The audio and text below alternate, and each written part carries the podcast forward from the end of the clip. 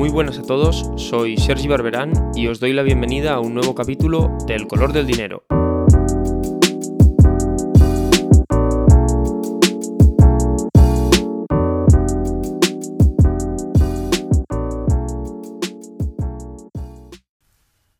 Questo, questo è un bambino che lavora in una miniera d'oro in Burkina Faso. Il Burkina Faso è una delle nazioni più povere del mondo. Per il Burkina Faso, che ha l'oro, la Francia stampa moneta coloniale. In cambio pretende che finiscano nelle casse del tesoro francese il 50% di tutto quello che il Burkina Faso esporta. L'oro che questo bambino si infila in un cunicolo per tirare fuori finisce per lo più nelle casse dello Stato francese. Allora la soluzione non è prendere gli africani e spostarli in Europa, la soluzione è liberare l'Africa da certi europei che la sfruttano e consentire a queste persone di vivere di quello che hanno. Muy buenas a todos y bienvenidos a un nuevo episodio del color del dinero. Hace un par de meses, la nueva primera ministra italiana, Giorgia Meloni, apareció en un programa de televisión despotricando contra el país vecino, Francia, a cuenta de un tal Franco CFA. No es la primera vez que los populistas italianos utilizaban este elemento para tachar a Francia de potencia neocolonial, aunque buena parte de la población no supiese a qué hacía referencia.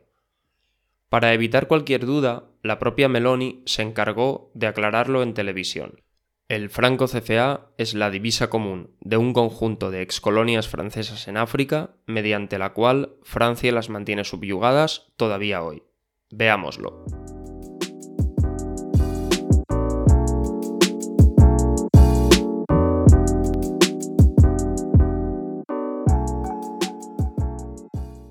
Para comprender la naturaleza del proyecto del Franco CFA hay que retroceder unos 200 años, hasta los tiempos del gran imperio colonial francés.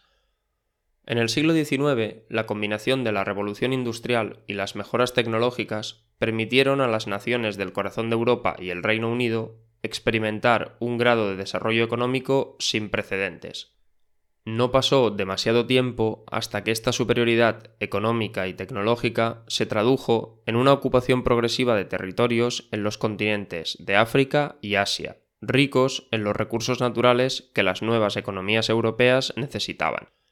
Hacia finales de siglo, casi todas las naciones de Europa Occidental tenían ya enclaves en el continente africano y en menor medida en el sudeste asiático. Para evitar posibles conflictos bélicos entre las potencias, se optó por acordar la repartición de los continentes, especialmente de África. En 1885 se convocó la Conferencia de Berlín, en la que Francia, el Reino Unido y otros estados europeos dibujaron el mapa del África colonial, creando las fronteras de los imperios, algunas de las cuales todavía perduran hoy. La repartición respetó, a grandes rasgos, los asentamientos coloniales que ya se habían ido produciendo desde comienzos de siglo. A Francia, que es quien nos interesa para esta historia, se le entregó el control del norte de África, es decir, Marruecos, Argelia y Túnez, también Madagascar, Costa de Marfil y el África Occidental. Es importante comprender que aunque todos los territorios formaban parte del imperio colonial francés, nunca fueron iguales a los ojos de París, la gran metrópolis.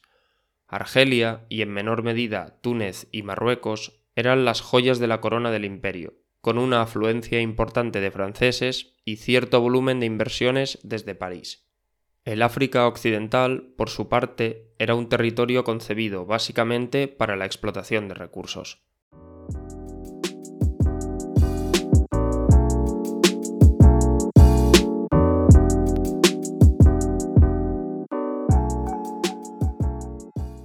Avancemos ahora unos 70 años, hasta el fin de la Segunda Guerra Mundial.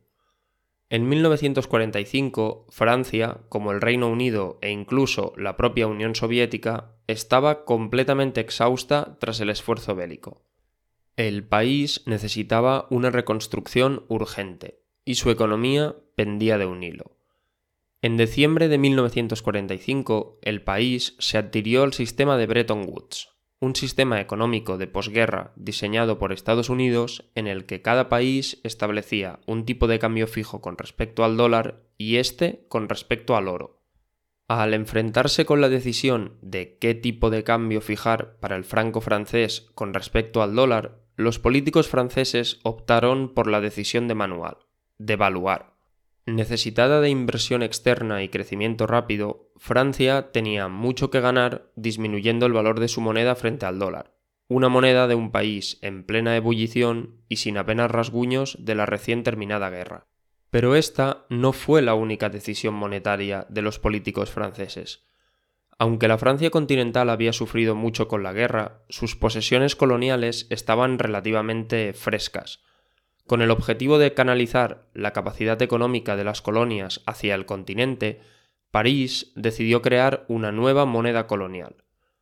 En 1945, las posesiones africanas comenzaron a utilizar una nueva divisa, el franco CFA, que son las siglas de Comunidad Francesa de África. ¿Todas las colonias adoptaron el franco CFA? No, tan solo lo hicieron las del África Occidental y Central, las menos valoradas por la metrópolis. Lo más curioso de esta nueva divisa es que era más fuerte que el franco francés.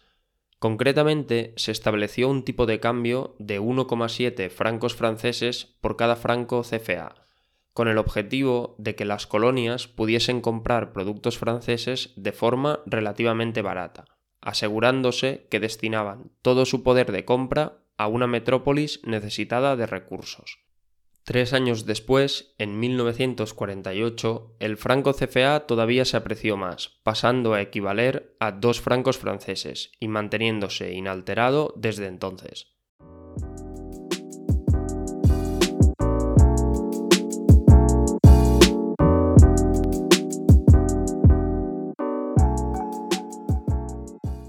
Hasta cierto punto, esta dinámica de extracción de recursos no es nada nuevo en el periodo colonial, pudiéndose encontrar ejemplos parecidos en otros imperios europeos de la época.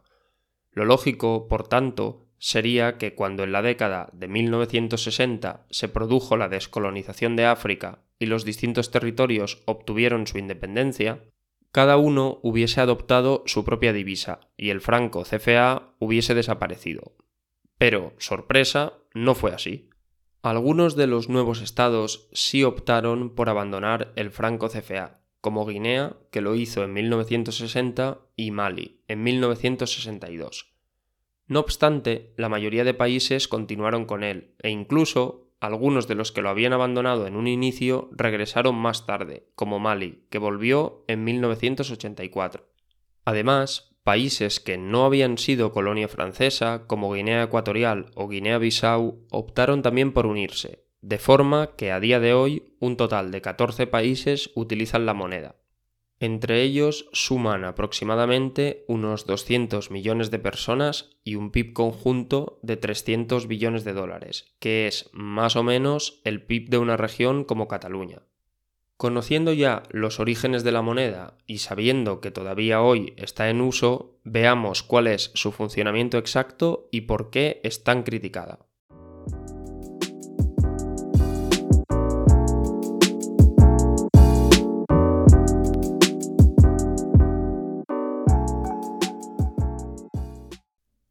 Lo primero que debemos saber es que en realidad hay dos francos CFA. Ambos tienen el mismo valor, pero se utilizan en regiones distintas. Uno de ellos es el del África propiamente occidental, con países como Níger, Burkina Faso, Costa de Marfil o Senegal, y otro se utiliza en el África central, países como Camerún, Chad, etc. Cada una de las monedas tiene su propio banco central, situado en Dakar el de África occidental y en Yaoundé el del África central. Estos bancos centrales, sin embargo, apenas tienen poder de decisión. El franco CFA estaba vinculado con un tipo fijo al franco francés. Cuando este fue sustituido por el euro, el franco CFA ajustó su tipo de cambio fijo con el euro, establecido en 655 francos CFA por cada euro. Como ya hemos comentado, un banco central con una divisa que tiene tipo de cambio fijo no es libre de realizar una política monetaria propia, ya que tiene que estar constantemente defendiendo ese tipo de cambio. Ahora bien, ¿cómo es posible que los dos bancos centrales de una de las regiones más pobres del planeta hayan conseguido mantener un tipo de cambio fijo con el euro durante varias décadas cuando estados mucho mayores y mucho más ricos han fracasado uno tras otro? Pues la respuesta es sencilla, y es que hay un invitado sorpresa en todo el diseño del franco CFA, Francia. La cosa funciona de la siguiente forma. Los dos bancos centrales africanos están obligados a tener un porcentaje determinado de sus reservas depositadas en el Banco Central francés. Este invierte dichas reservas por las que recibe unos ciertos intereses o ganancias. Una parte importante de dichas ganancias se devuelve a los bancos centrales africanos, que son sus auténticos propietarios. De lo restante, una parte se la queda el Banco Central francés y el resto se utiliza para que Francia dé préstamos a los países que utilizan el franco CFA a tipos de interés muy favorables. A cambio de este más que dudoso acuerdo, los países africanos tienen la garantía de la convertibilidad de su moneda por parte de Francia. ¿Qué significa esto?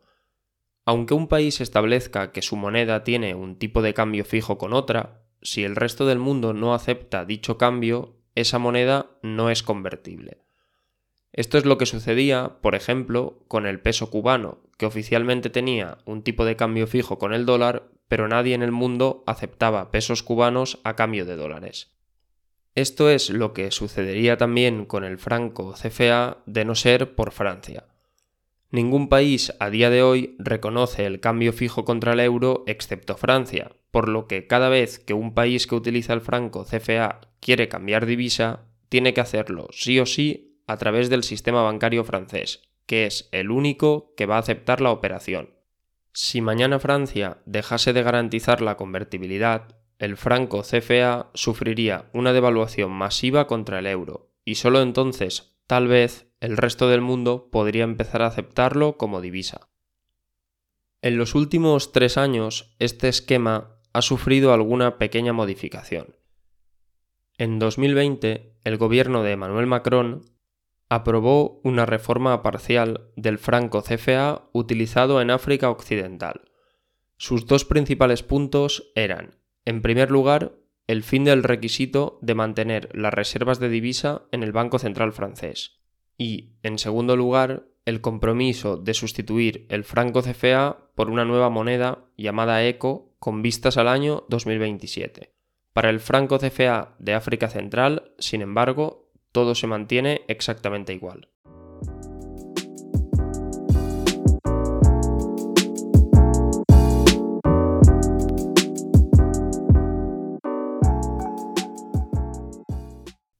Ya sabemos cómo funciona el franco CFA y qué beneficios obtiene Francia de su existencia. Toca preguntarse entonces si los países que lo utilizan obtienen algún beneficio o si sería mejor para ellos disolver el área monetaria y utilizar su propia divisa. El principal argumento a favor del franco CFA es la estabilidad. Son decenas los ejemplos de países emergentes con divisa propia que terminan perdiendo el control de la política monetaria, disparando la inflación y empobreciendo a su población. En la zona CFA, por el contrario, este riesgo es mínimo al existir un tipo de cambio fijado contra el euro.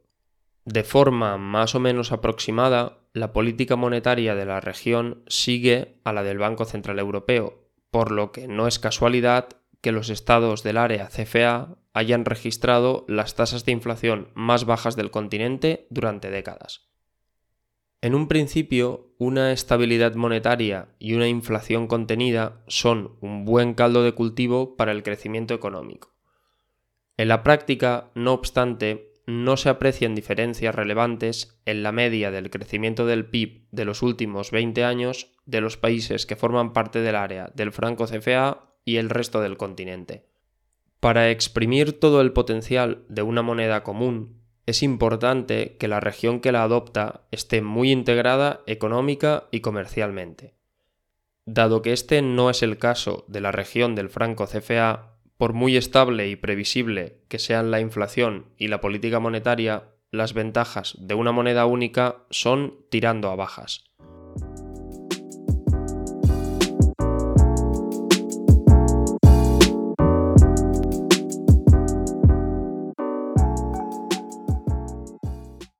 Cuando se dice que el franco CFA es una herencia del pasado colonial de Francia, no se falta a la verdad. Aunque en los últimos años se han puesto en marcha reformas para terminar con los aspectos más inaceptables del diseño de la moneda común, la total dependencia de Francia sigue siendo una realidad para las economías de la región. La idea de una divisa única y compartida no es necesariamente mala pero el modelo existente está lejos de ser el ideal. Las causas son al menos dos. La fuerte dependencia de un tercero para garantizar su existencia y la poca integración entre los estados que la han adoptado. La entrada en circulación de ECO en el medio plazo, al menos para los países de África Occidental, puede ser una oportunidad única para demostrar que el continente no necesita la tutela de la antigua metrópolis para desarrollarse económicamente. Esperemos que así sea.